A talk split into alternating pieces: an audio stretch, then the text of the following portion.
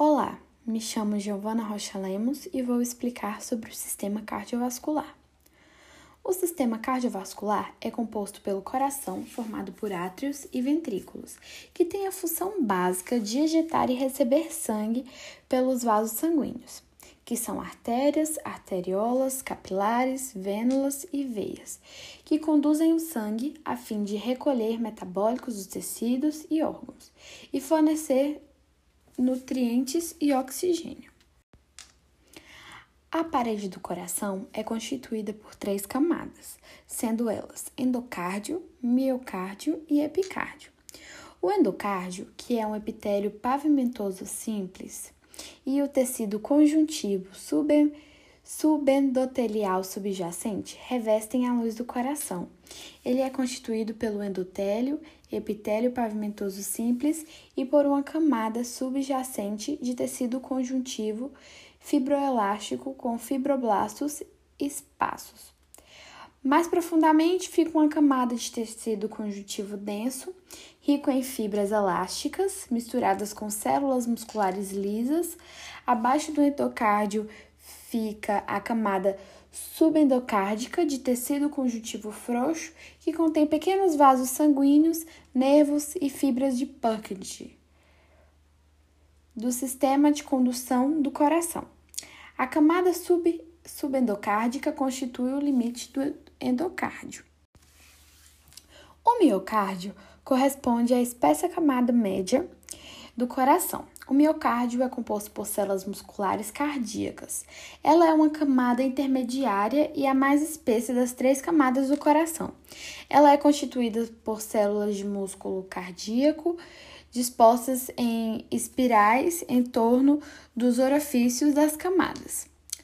O epicárdio é a camada mais externa da parede do coração, também denominada como camada visceral do pericárdio, que é constituída por epitélio pavimentoso simples denominado mesotélio. A camada subepicárdica de tecido conjuntivo frouxo contém vasos sanguíneos, vasos coronários, nervos e gânglios. Ela também é a região na qual a gordura é armazenada na superfície do coração. O esqueleto do coração é constituído por tecido conjuntivo denso e por três componentes principais: os anéis fibrosos, o trígono fibroso e o septo membranoso. É um arcabouço estrutural para o coração e locais de fixação do músculo cardíaco e ainda cria uma descontinuidade entre o miocárdio atrial e o ventricular, assegurando dessa forma o batimento rítmico rítmico e cíclico do coração. O coração possui células especiais capazes de auto-excitarem, além de possuírem um sistema de condução especializado que propaga o impulso rítmico pelo coração. As fibras de Purkinje são interligadas por junções gap, o que desencadeia uma maior velocidade de propagação do impulso rítmico nessas fibras, além da presença de muitas mitocôndrias, proveniente do grande gasto energético nesse local. Os vasos sanguíneos são divididos por artérias, vênulas e veias e vasos linfáticos sendo as artérias têm a função de levar o sangue do coração para os capilares sanguíneos, armazenando temporariamente o sangue, garantindo uma continuidade do fluxo sanguíneo. Basicamente, a estrutura das artérias geral inclui túnica íntima, que é uma camada mais interna, com revestimento endotelial, continuado com o endocárdio é a túnica média, que é intermediária, composta de células musculares lisas, organizadas em espiral. Essas ap aparecem dispostas circularmente no corte dos vasos, circundados de fibras colágenas, é, reticulares, elásticas. É, e temos a adventícia, composta por tecido conjuntivo denso, não modelado, e tecido frouxo, o qual se continua com o conjuntivo frouxo do órgão onde o vaso está inserido.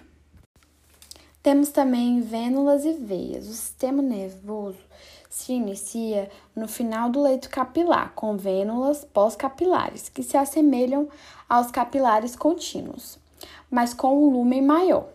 As vênulas ainda podem ser classificadas como tubos de células endoteliais, sustentadas por uma lâmina basal e uma adventícia de fibras colágenas e fibroblastos. As vênulas pós-capilares, elas convergem para formar vênulas musculares, aos quais convergem em vênulas coletoras, levando a uma série de veias de diâmetros progressivamente maiores.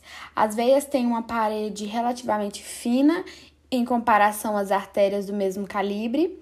É, as veias são altamente complacentes e isso confere a essas estruturas seu status de vasos de caspitância.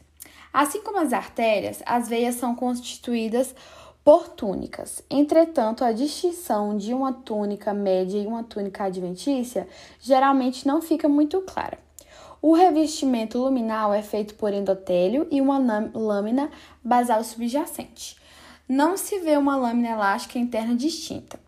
A túnica média muscular é mais fina do que as artérias e as células musculares lisas têm uma orientação irregular, aproximadamente circular. A túnica adventícia é composta por fibras colágenas e fibroblastos, além de poucas fibras nervosas.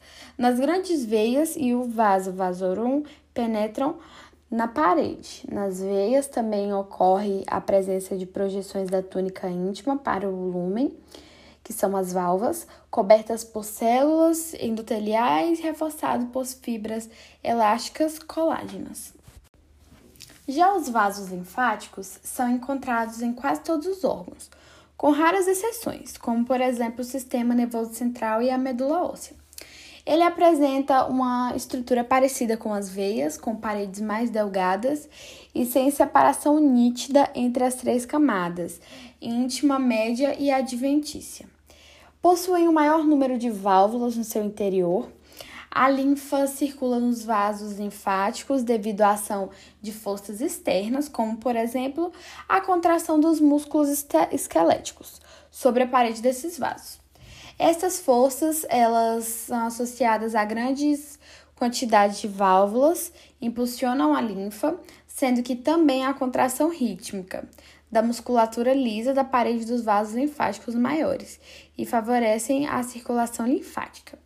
O sistema vascular linfático, ele consiste em vasos revestidos por endotélio, que recolhe o líquido tecidual e devolve ao sangue. O líquido contido nesses vasos recebe o nome de linfa, e ao contrário do sangue, ele circula exclusivamente a uma direção, ou seja, dos órgãos para o coração. Os capilares linfáticos são, constitu são constituídos de endotélio e lâmina basal incompleta. Esses capilares prendem-se firmemente ao conjuntivo adjacente por meio de feixes e filamentos. E assim concluo a explicação sobre a histologia do sistema cardiovascular.